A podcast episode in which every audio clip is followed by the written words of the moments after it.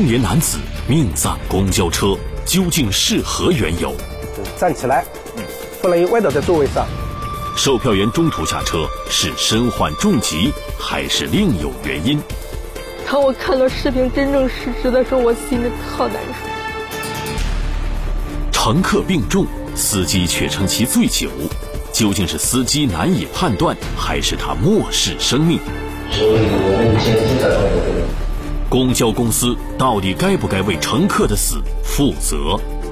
敬请收看本期《法治天下》，命丧公交车。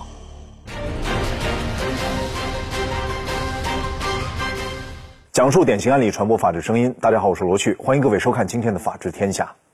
公交车是老百姓经常会乘坐的交通工具。上海的一位姓徐的先生在乘公交车回家的路上，离奇的丢了性命。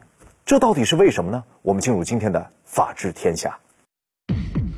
二零一四年六月十日傍晚，徐兴国结束了一天的工作，坐上了从上海市人民广场开往青浦区朱家角镇的沪珠高速快线。此时，他的妻子吴宝芳正在家中准备晚饭。可这一家人谁都没有想到，意外就在这个时候发生了。我就让我儿子给他打电话，说：“爸，你什么时候回来呀？”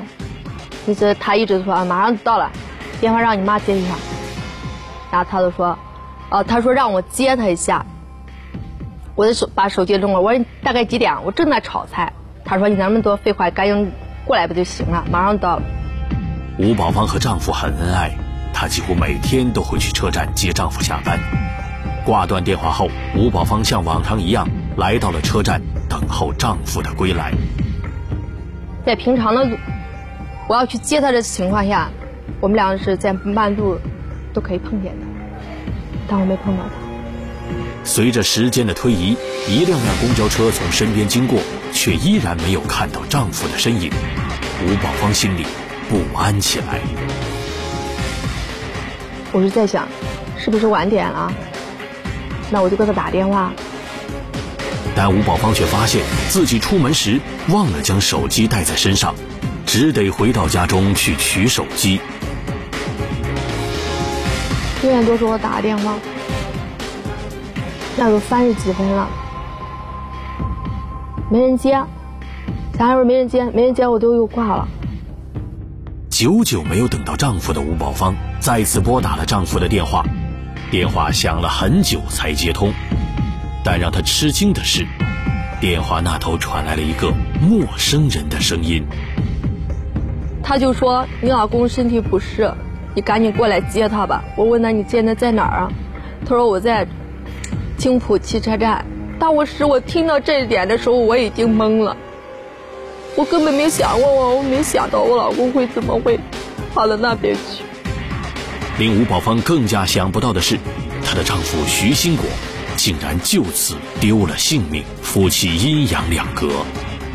事发两个月后，吴宝芳和自己的婆婆以及三个儿子，共同将青浦巴士公共交通有限公司告上法庭，索赔一百零六万元人民币。二零一四年十月十四日，青浦区人民法院开庭审理了此案。好，今天我们法治天下也特意请来了上海市青浦区人民法院审监庭的吴桂臣庭长，为我们讲述这起案件。有请吴法官。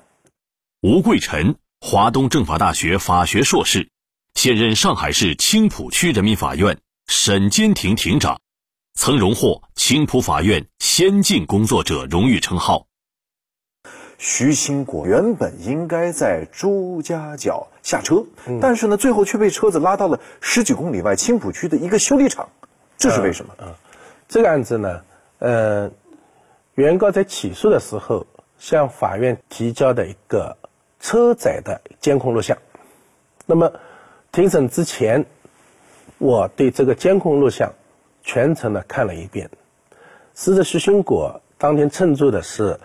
沪珠高速快线，那么这趟班车是当班的这个司机的末班车，那么也就是说，他这辆车开到朱家角以后就应该进场了。嗯，那么这一天，徐兴国乘坐这趟这趟班车是在那个朱家角车站，当时到了终点站以后没有下车，然后驾驶员没有发现，最后随这个车子到了青浦的总站。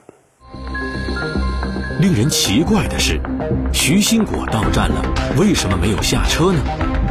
事发当天，车辆在十八点十四分时驶入了终点站朱家角站。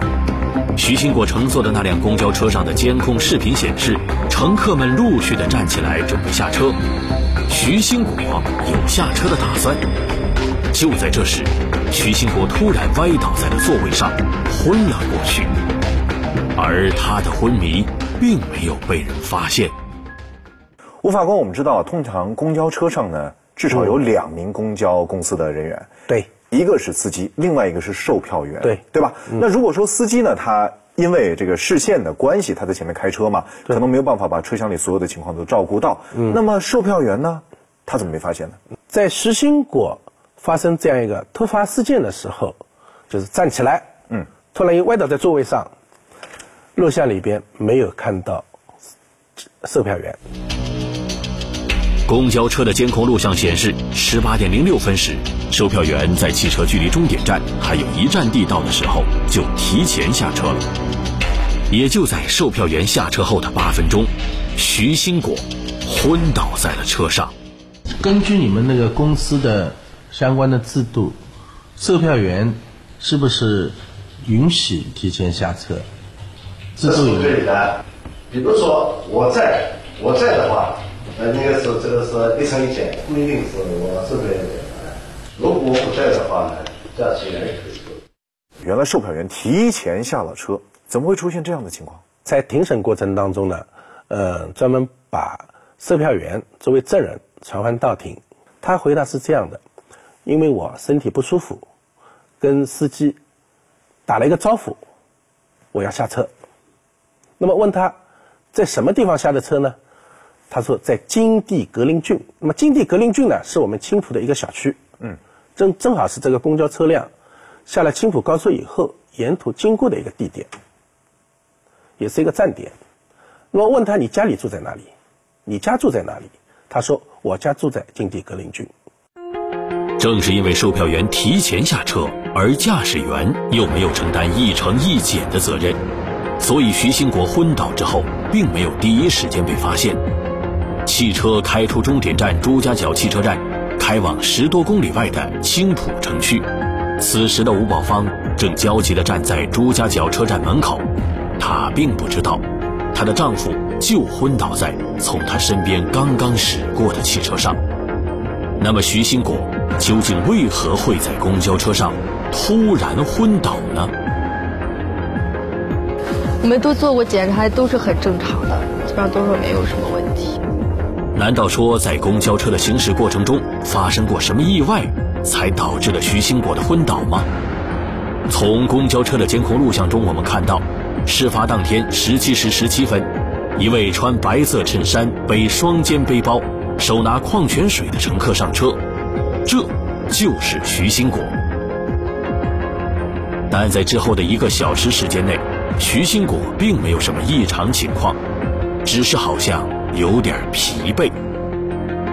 十八点零八分，公交车快到终点站时，徐新果把座位换到了靠近后门位置上，准备下车，并且就在这时接到了儿子的电话。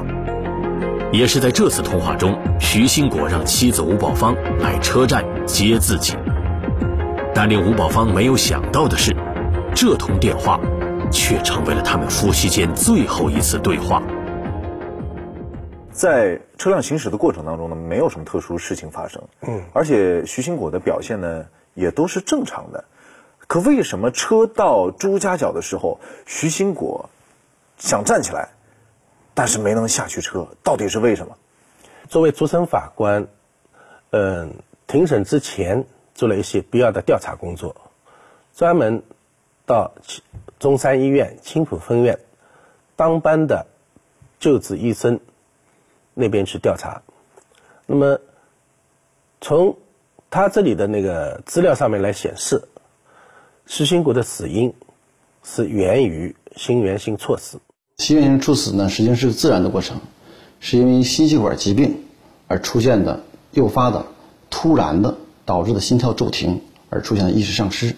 因为它是突然出出现，所以说，那么对他的一个早期的评估和救治就显得非常的重要。所以我们通常谈到了黄金八分钟。黄金八分钟又是什么？就是在这个患者突然出现问题的时候，那么旁边的人对他出现了一个快速的、有效的这么一个心肺复苏，那么能够保障他这个重要的脏器这个功能，那么达到挽救生命这么一个目的。所以说，我们经常会谈到黄金八分钟，就是这个意思。昏迷的乘客在公交车上都遭遇了什么？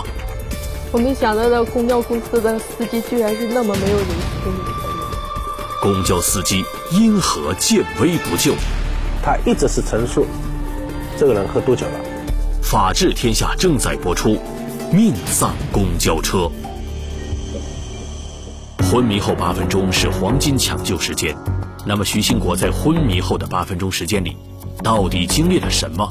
他有没有得到及时的救治呢？十八点十四分，徐兴国昏倒。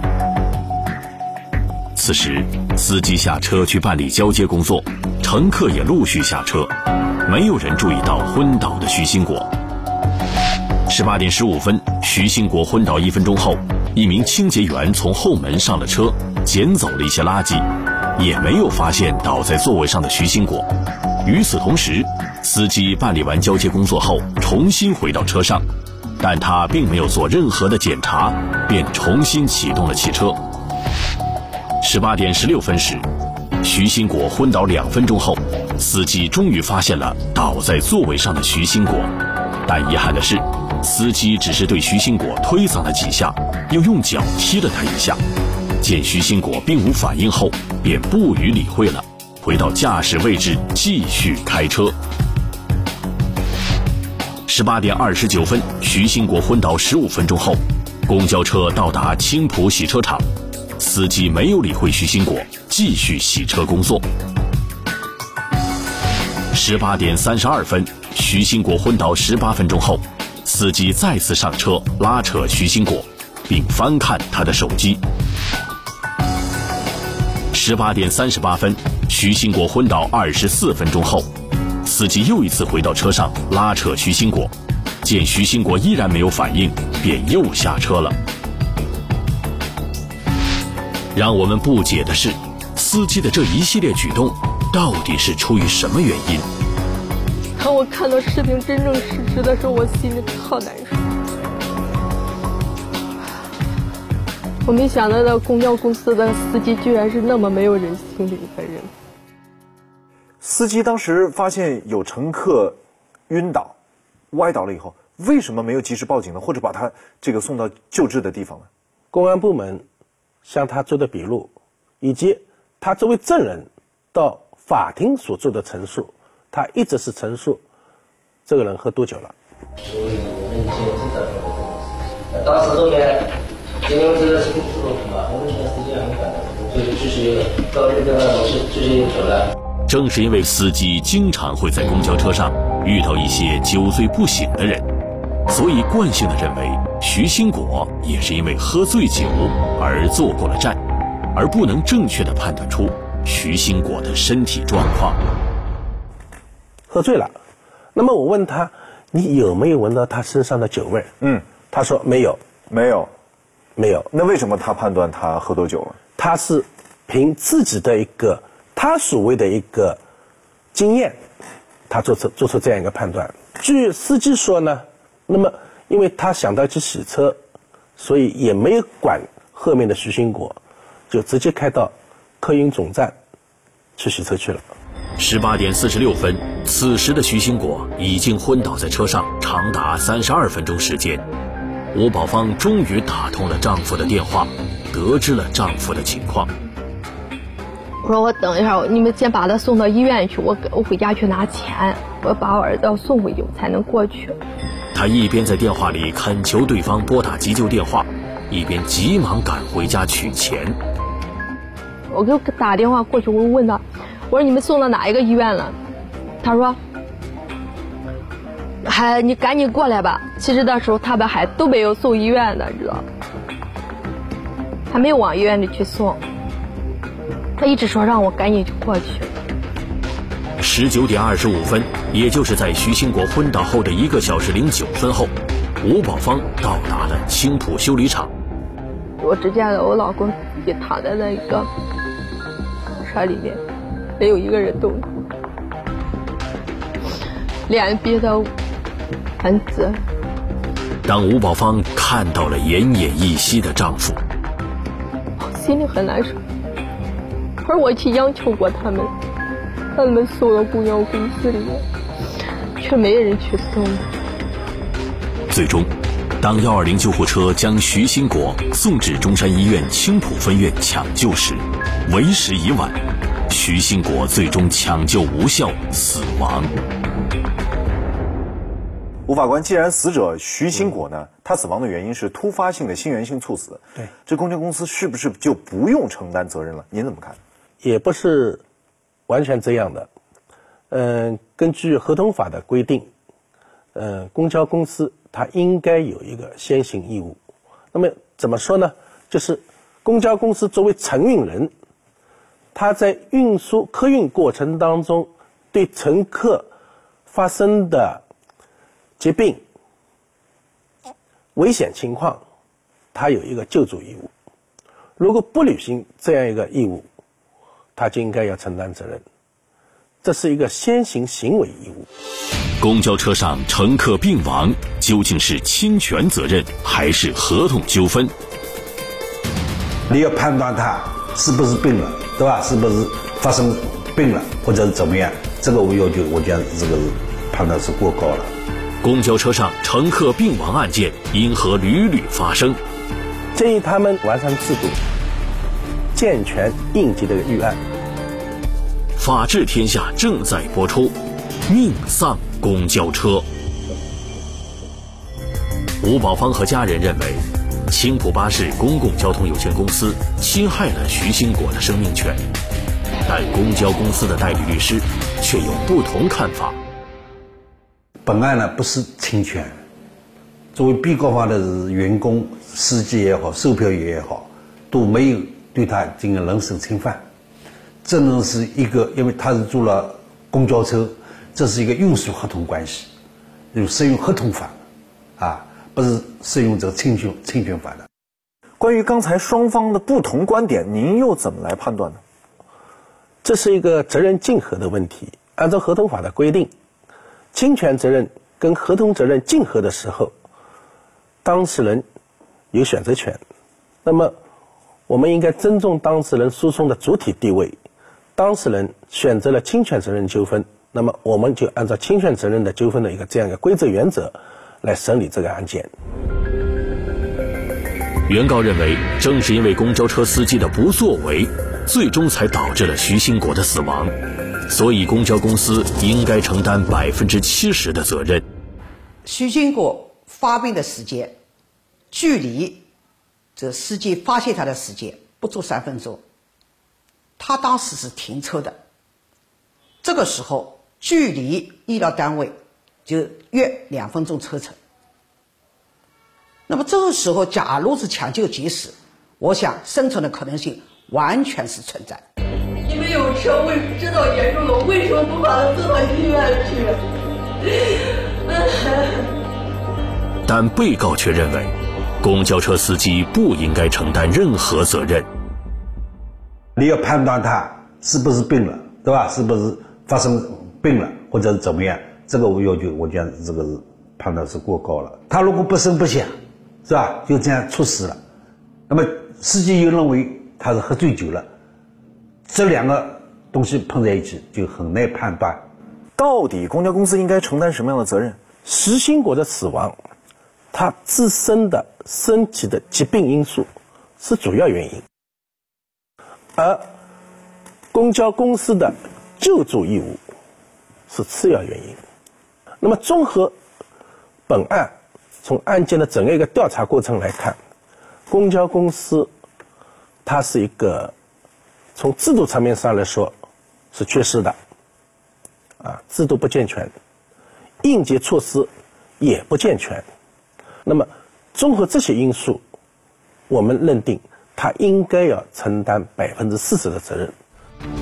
二零一四年十一月二十三日，上海市青浦区人民法院对此案作出了一审判决，被告上海青浦巴士公共交通有限公司赔偿原告方各项损失五十七万余元。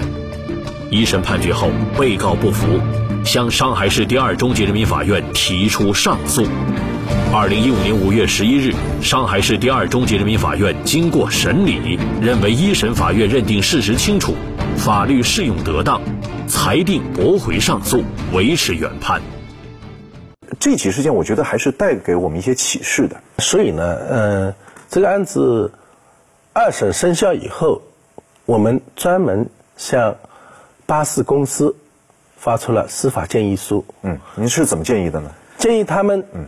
一方面要完善制度，健全应急的一个预案；第二呢，要加强那个施售人员的管理；第三个呢，呃，要求施售人员掌握一些一些最基本的、最简单的救助方法。